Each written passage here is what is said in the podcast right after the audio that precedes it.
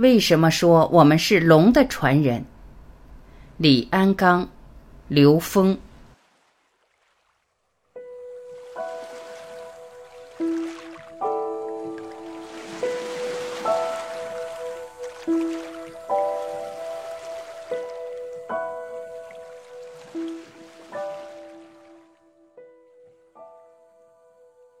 我们的天和地。李安刚。中国人自诞生之后，生下来都是仰面睡，仰面睡抬头看天，所以天上的星象就叫天文。然后我能走路，我站在高处往下看，看到了大地，大地上有山川河流，就叫地理。我往我的周边看，前后左右。这就叫地理天道。我看我的环境，我认识我的环境，认识我的天和地、时间和空间。所以中国人就会像老子说的：“人法地，地法天，天法道，道法自然。”人效法大地，大地有什么可以让人效法的呢？就是地理。然后地效法天，那么大地就是地球，地球围绕恒星转。然后道法自然，这就是中国人讲的天人合一和天人一体。我们的文明和文化，我们再看中华民族最赞叹的就是黄河，所以说黄河母亲，以黄河为分界线，黄河拐弯的地方东北有一座山叫中山，《山海经》叫中山，今天叫中条山。生活在这里的是中族和下族，它正好像个阳，像个男性的阳。在黄河的西南有一个像阴，女性的阴，有阴阳，正好生活在这个华山有个华胥族。伏羲和女娲的母亲华胥为了生孩子，就得从河西来到河东。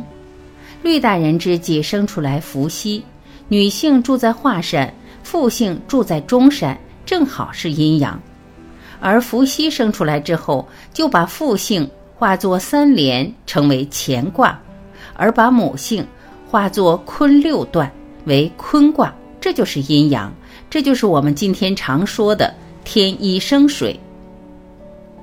中族和华族，中山和华山相互对待，最后成就了太极阴阳。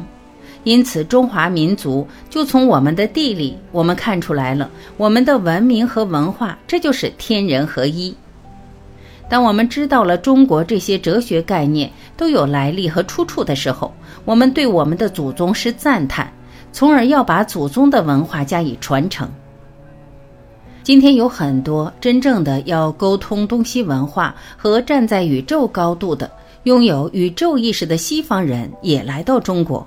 真正的考察中华民族这种独特的高维、低维、三维、四维、五维、多维空间纵横交错的这种文化特质，所以我们要坚信我们祖宗的文化，不应该妄自菲薄我们的文化。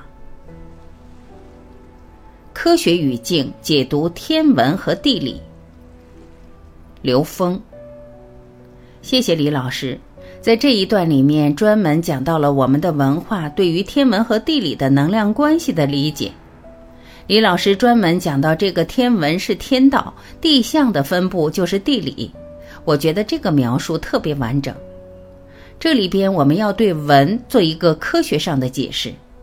我们知道，宇宙空间所有的存在，有形存在和无形存在的科学原理，就是能量波的同频共振。当能量波开始进行同频共振的时候，显示成空间能量结构。宇宙的起始也是能量波的同频共振。伏羲女娲这个蛇身像，其实就是一个最原初的空间能量结构。那这样的空间能量结构叠加在空中的能量结构，被称之为纹。而这个纹在三维空间的投影像叫画线，就是文化。天文指的是高维能量结构，在地上投影出来的三维的像的呈现出来的关联叫地理。那什么是文明？文明恰好指的是能量结构所在的境界。龙代表一切的初始，凤代表一切显化的可能。龙是什么？本质上，龙就是正弦波，就是一切最基本的存在。所以，龙是正弦波的图腾。龙真正的本身是不显的，所以神龙见首不见尾。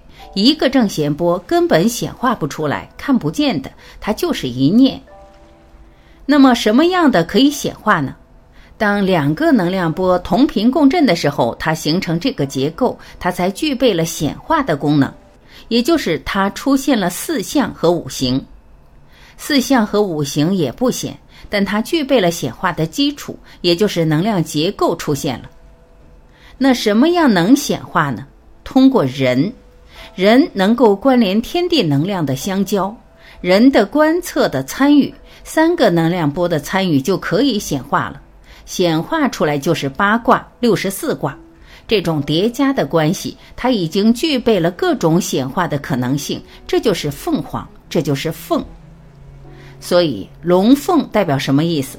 龙代表一切的初始，就是正弦波；凤代表一切显化的可能，就是整个时空能量结构。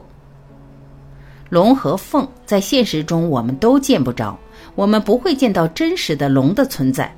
我指的是基本的大部分情况下，但是有些人在梦中，在这种高维能量状态下，他可以见到龙的显化和凤的显化，那都是一个图腾的表达，但是他想表达的本质是正弦波。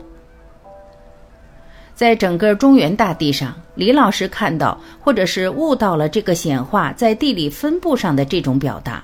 也就是龙的表达，它是以山脉的形式，从太行山到燕山到大兴安岭，整个形成了一个龙的显化的形式。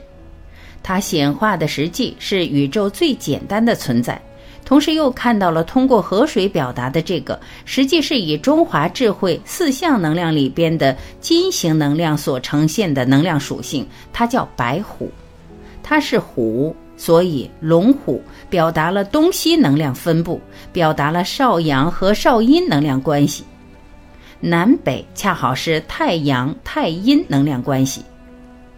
所以，四象能量也就是五行能量表达，在中国的地理系统上非常清晰，而中间恰好是凤，它表达的是中央戊己土的这个境界，它上下左右分别表达了四象能量的方位属性。但是这种方位属性在整个中国的版图上表达的非常清晰，所以李老师又从地理的关联上看到了阳的表达和阴的表达，就是阴阳能量关系，也是通过山脉的这个关系理解。同时，山的命名本身就代表着我们中华这两个字的内在内涵。华表达的是无限丰盛。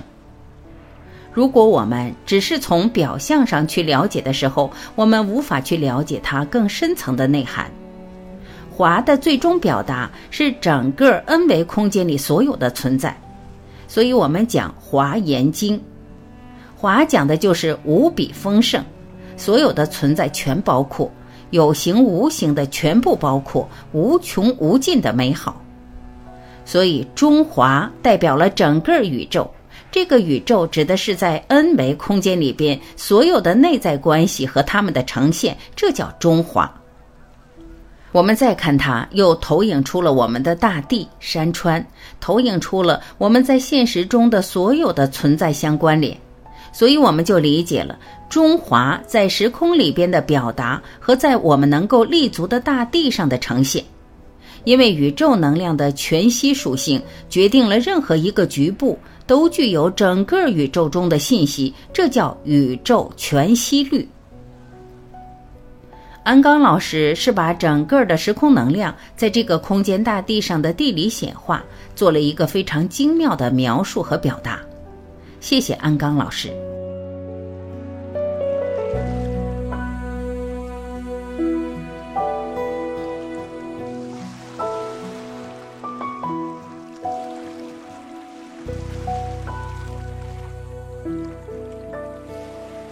感谢聆听，我是晚琪，再会。